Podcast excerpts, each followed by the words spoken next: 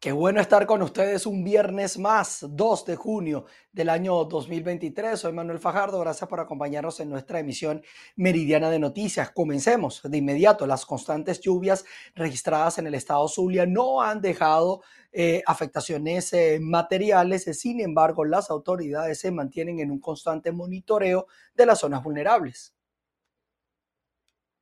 Establecemos el presente contacto desde la sede de Protección Civil Maracaibo en el Estado Zulia. Nos encontramos en compañía de su director, José Muñoz, quien nos va a ofrecer hasta ahora un balance de las últimas lluvias que se han registrado en la ciudad de Maracaibo. Bueno, en horas de la madrugada, por su vez, se presentaron unas precipitaciones que nos alcanzaron unos 19 milímetros por metro cuadrado. Y si realmente no tenemos una novedad relevantes, pero sí, por supuesto, estamos en un monitoreo. Alto, por ejemplo, hablamos de Gallo Verde, este, la se ha hecho más grande la, pérdida de la vialidad en Valle, Valle Alto, Valle Claro. También tenemos un boquete de la carretera que se nos está deslizando cada vez más. No es nuevo, pero ha venido en, desmejora. Y se nos presentó un, árbol que se nos cayó en vía Raúl Leoni por la circunvalación 2, la vía de que lo llaman la doble vía.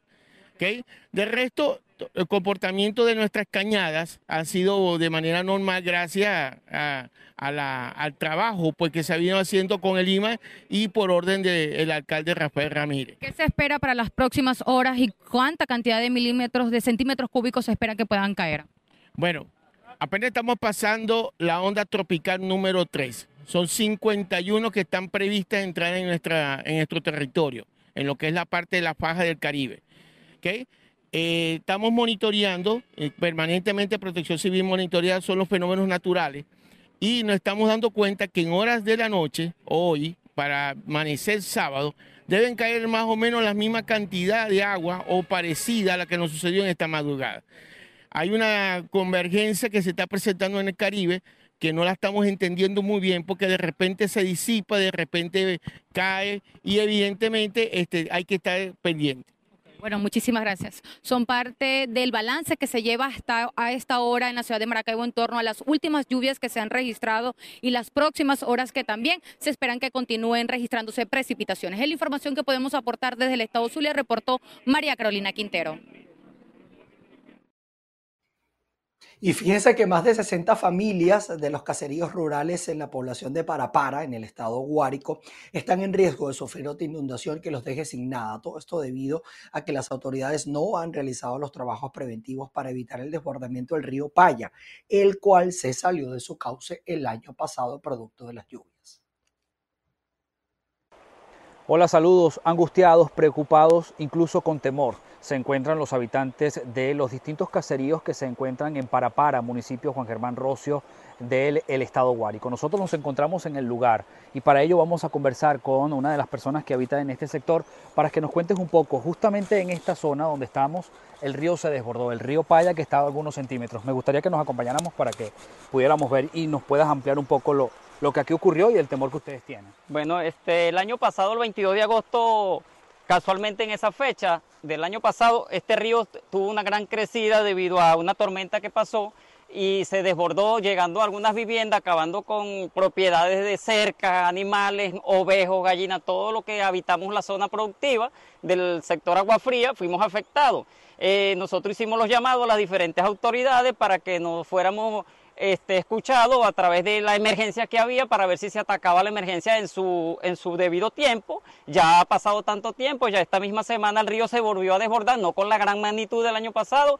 Estamos esperando que las autoridades tomen cartas en el asunto para ver si nos soluciona. Ya ayer, según vino una comisión de protección civil y hoy se supone que vendría una maquinaria, le cual estamos agradecidos de si viene la maquinaria, pero si no viene, estamos haciendo el llamado porque ya los productores no podemos, nosotros subsistimos de la siembra, de lo que hacemos, del ají, de la lechosa, de la batata, del ganado. Justamente de eso, ¿cómo está la situación de la siembra? ¿Hay temor para sembrar? Ya los productores no quieren ni sembrar, algunos que se han arriesgado han sembrado algunos poquitos de ají, algunas parchitas, otros tienen que tenían 600, 500 ovejos, pasaron a tener 15, personas que criaban cachamas a las lagunas aún no le han metido las cachamas de reproductiva, porque acuérdate que la cachama es, un, es algo que es para el país, que genera mucho futuro a Venezuela y necesitamos reactivarle el criadero de cachamas. Aquí hay una persona, un emprendedor que tenía 6.000 cachamas madre y se las llevó al río y hoy en día él quiere seguir produciendo para el país, alevines y bueno, este, estamos esperando, pues le hacemos el llamado a todas las autoridades nacionales como regionales,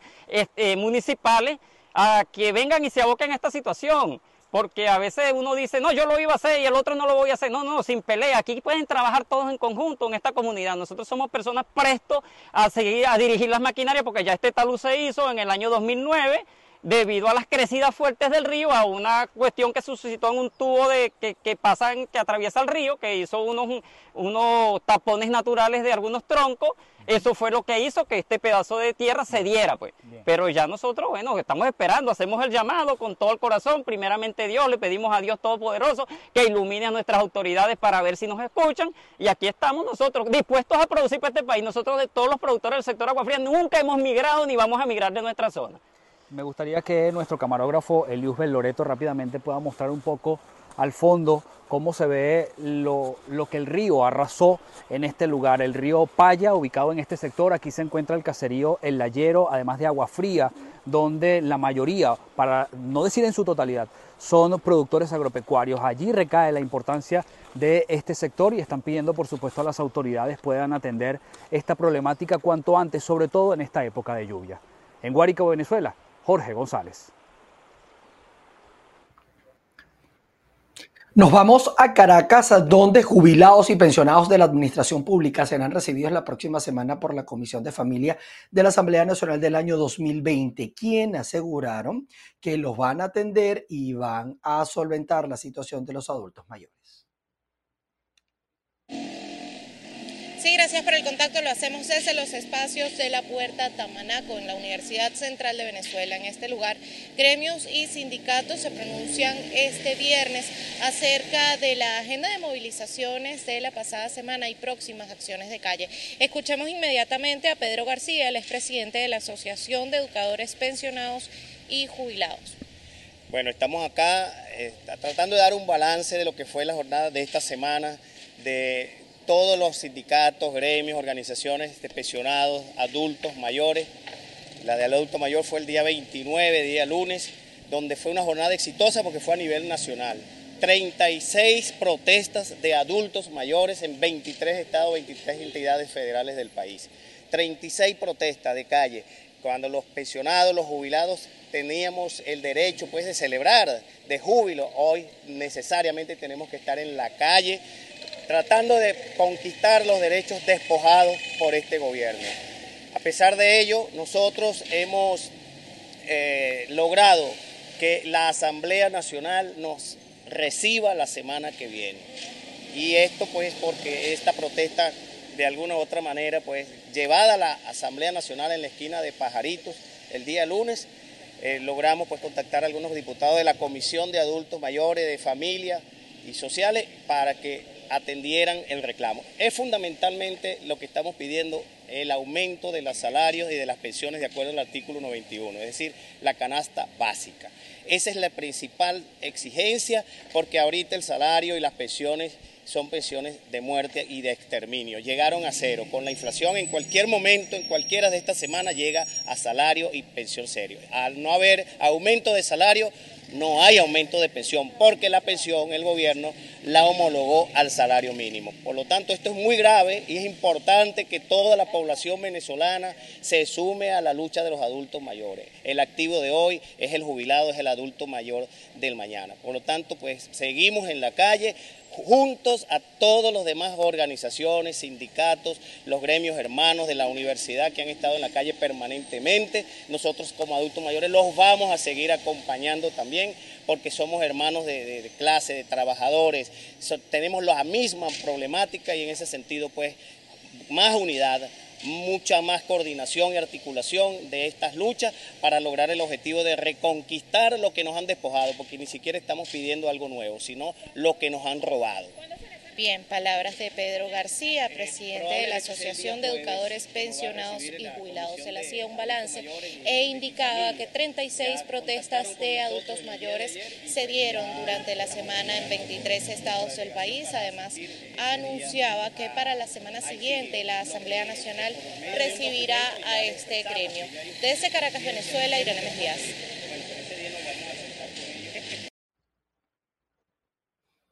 Nos vamos hasta el oriente del país, específicamente en el estado Bolívar. Trabajadores de Sidor recogen firmas para introducir un documento con sus demandas salariales al tiempo que también protestan en la Corporación Venezolana de Guayana. Carlos Osuniaga está atento a estas situaciones y nos trae el informe. Gracias por este contacto. En este documento denominado pliego petitorio se incluyen más de 3.200 firmas de trabajadores de Sidor. Ellos están exigiendo reivindicaciones laborales a la administración de Nicolás Maduro, sobre todo a la gerencia de Sidor y de la Corporación Venezolana de Guayana. También están solicitando el ingreso a la fábrica de miles de obreros que fueron desactivados, sobre todo durante la pandemia. A que se sienten con la Junta Directiva del Comité Ejecutivo de SUTIS quienes son los representantes legítimos de los trabajadores, para así de una vez por todas aclarar la situación de los trabajadores desactivados por pandemia que no han sido ingresados, de los eh, trabajadores que están en edad de jubilación, de paralizar las jubilaciones forzadas que hasta ahorita siguen ocurriendo, de de, estabilizar lo que son nuestras cláusulas de la contratación colectiva y de una vez por todas disolver el memorándum 2792 que bastante daño le ha hecho a la clase trabajadora. Ya es hora de que nos den ingreso a nuestros puestos de trabajo. Ya basta de seguir este, contratando empresas foráneas a nuestra empresa, ya que el capital humano somos nosotros los trabajadores que, pertenecemos, pertenecemos a SIDO, somos nosotros los que le podemos hacer mantenimiento a esta línea, somos nosotros los trabajadores que tenemos el conocimiento real de la situación crítica que se encuentra en nuestras plantas. Solicitamos la instalación de una mesa técnica laboral y una mesa técnica mercantil para la venta de las acciones clase B. Solicitamos también lo que tiene que ser en este momento el, el reclamo que hemos hecho en todas las instancias del HCM, el pago de las vacaciones, utilidades y prestaciones y diferencias de utilidades las cuales no se le ha cumplido a los trabajadores de Guayana. Bien, los trabajadores de Sidor dijeron que una vez introducido el documento, si en 120 horas ellos no consiguen respuesta por parte de las autoridades, pasarán a la fase de conflicto. Es la información que tenemos hasta ahora desde el Estado Bolívar. Continúen con más en el estudio. Y el presidente del Sindicato Venezolano de Maestros en el Estado Carabobo alertó sobre el deterioro en la infraestructura de los centros educativos de la región. Establecemos este contacto desde las adyacencias del Liceo Martín J. Sanabria, ubicado en el municipio de Valencia. Lo que ustedes pueden observar a mis espaldas es la cerca perimetral que se desplomó. Vamos a conversar el día de hoy con Luis Guillermo Padrón, vocero de los docentes en la región central de Venezuela. Luis Guillermo, ¿cuál es la situación que viven puntualmente los docentes en la región en relación a sueldos, salarios y condiciones en sus áreas de trabajo?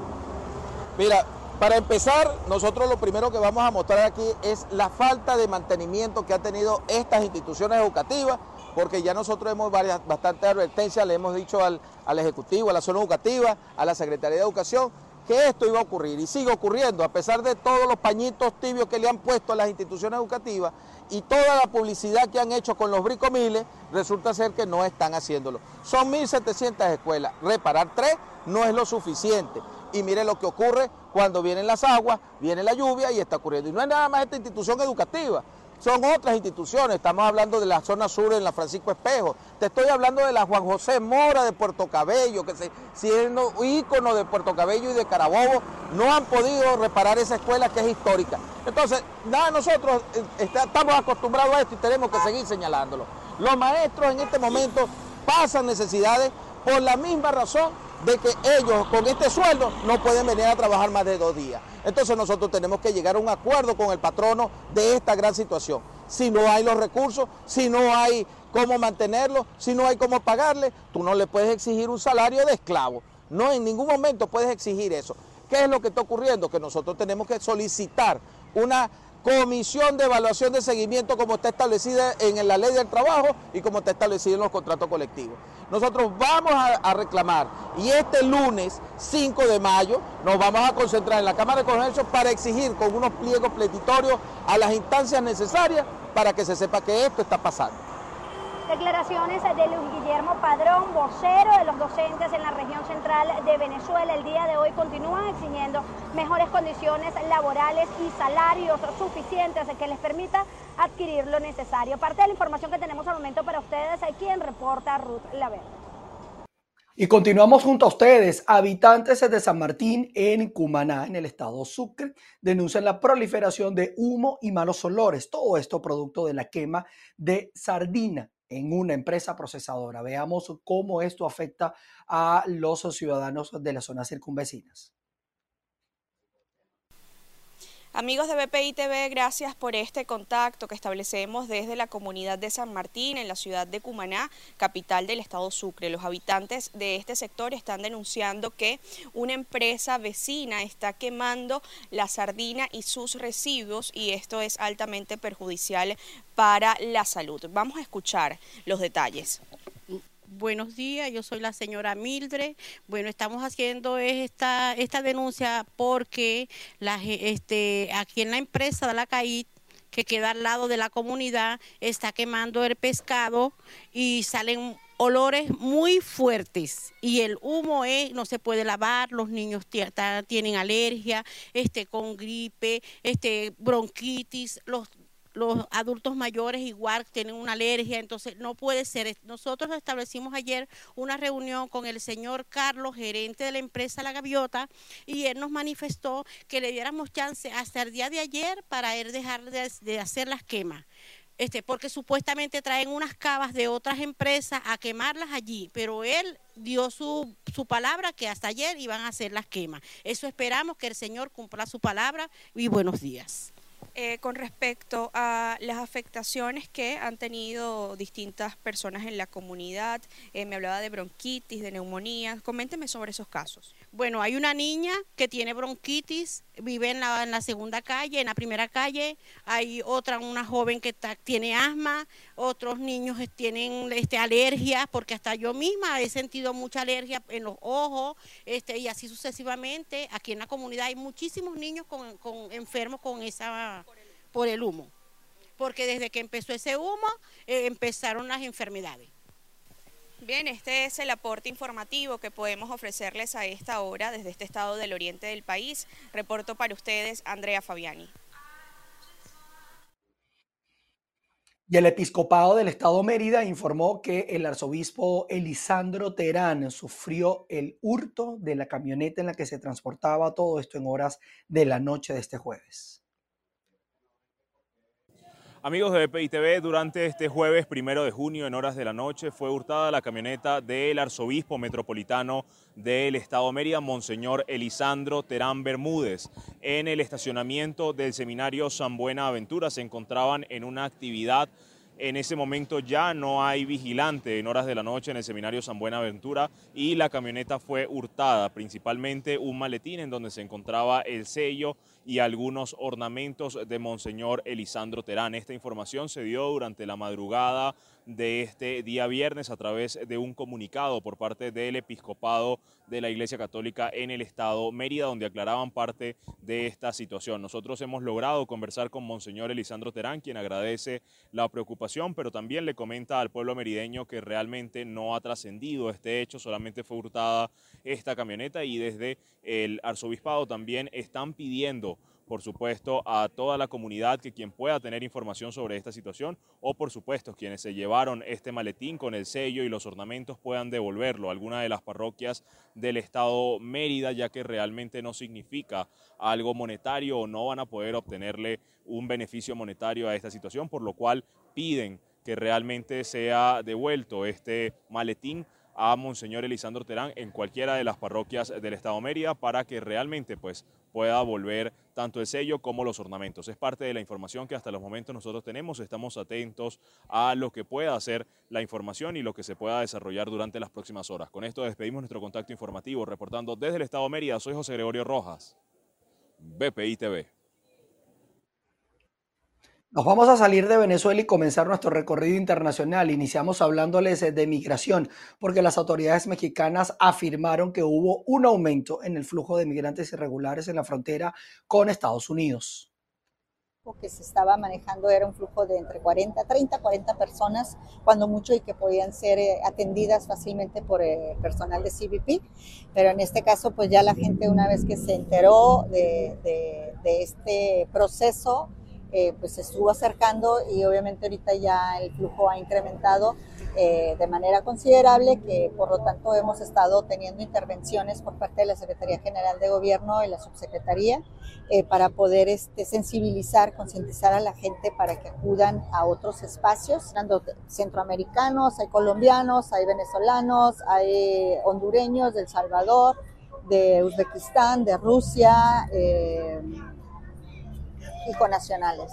Con nacionales Michoacán, Guerrero, este, eh, y, Estado de México, o sea, ya, ya estamos como, está creciendo el, censo. Ahorita que aproximadamente tenemos una cantidad de entre 100, no quiero yo mentirles, pero, pero es entre en 180, 190 adultos y estamos hablando entre 80 y 90 eh, niños, niñas y adolescentes.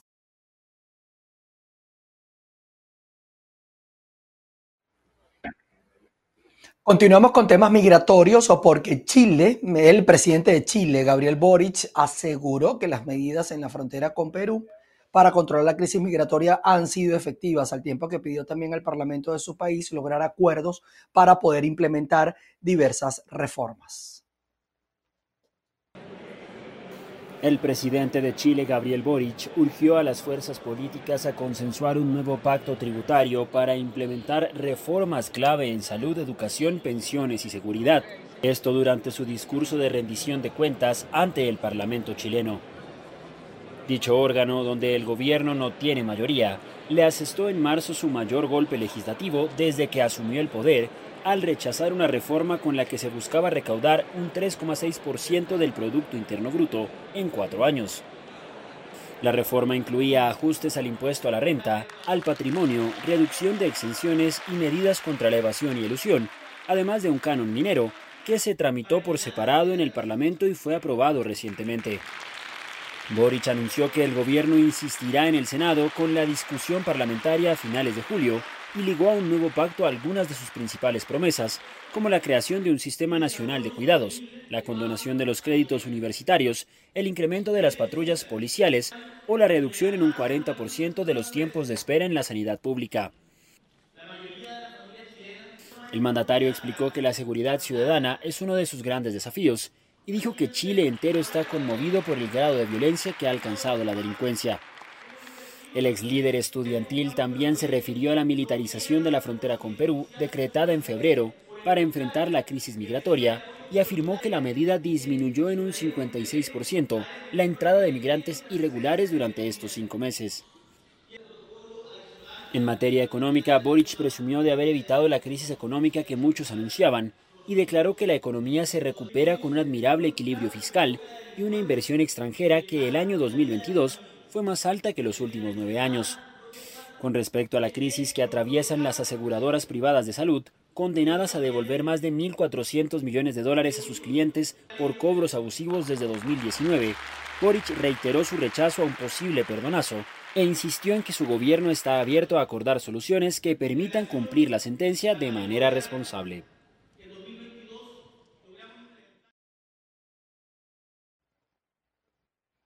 En otros temas, el secretario general de la Organización de Estados Americanos, Luis Almagro, se reunió con el ministro de Relaciones Exteriores de Colombia, Álvaro Leiva, donde hablaron de la misión de paz y también sobre la Carta Democrática.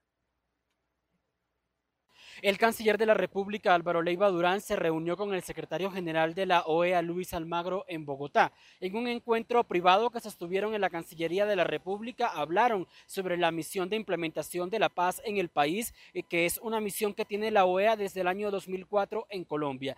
Acordaron reforzar este mecanismo, pero también Leiva le habría planteado algunas modificaciones que Colombia está sugiriendo a la Carta Democrática Interamericana, a la cual Según el comunicado oficial, Almagro accedió a revisar estas solicitudes. También se conoció que algunos integrantes del pacto histórico le habrían hecho llegar información a Luis Almagro sobre lo que consideran algunas acciones que llaman persecución por parte de la Procuraduría en vista de investigaciones de este ente de control a los integrantes de la bancada del gobierno en el Congreso de la República, en medio de la polémica que tiene el presidente con algunas autoridades de control y las altas cortes. Esa es la información que tenemos por el momento y con ella los invitamos a que continúen con más. En Bogotá, Miguel Cardosa, BPI TV. Nos vamos hasta Asia porque en Japón las autoridades pidieron a sus ciudadanos evacuar todo esto debido a la tormenta tropical Mawar. Las lluvias torrenciales e inundaciones causadas por la tormenta tropical Mawar en Japón han provocado que las autoridades niponas recomienden la evacuación de miles de personas. El tifón Marwar, el segundo de la temporada del Pacífico, ha evolucionado a tormenta tropical de categoría fuerte a su llegada al archipiélago nipón, donde está dejando unas condiciones meteorológicas extremas. La Agencia Meteorológica de Japón ha activado alertas de varios niveles en prácticamente toda la mitad del suroeste del país, ante el riesgo de que las fuertes lluvias y las rachas de viento causen inundaciones, corrimientos de tierra u otros accidentes. El temporal también ha dejado por el momento siete heridos leves y uno grave, mientras que las autoridades han pedido cautela a la población. Además, miles de casas se encuentran sin suministro eléctrico por las tormentas. Las lluvias han causado asimismo retrasos y cancelaciones en numerosas líneas ferroviarias y más de 260 vuelos han sido cancelados. La tormenta tropical Mawar continuará desplazándose entre este viernes y el sábado por el Pacífico en dirección noreste y está previsto que se aleje del archipiélago japonés en las primeras horas del domingo.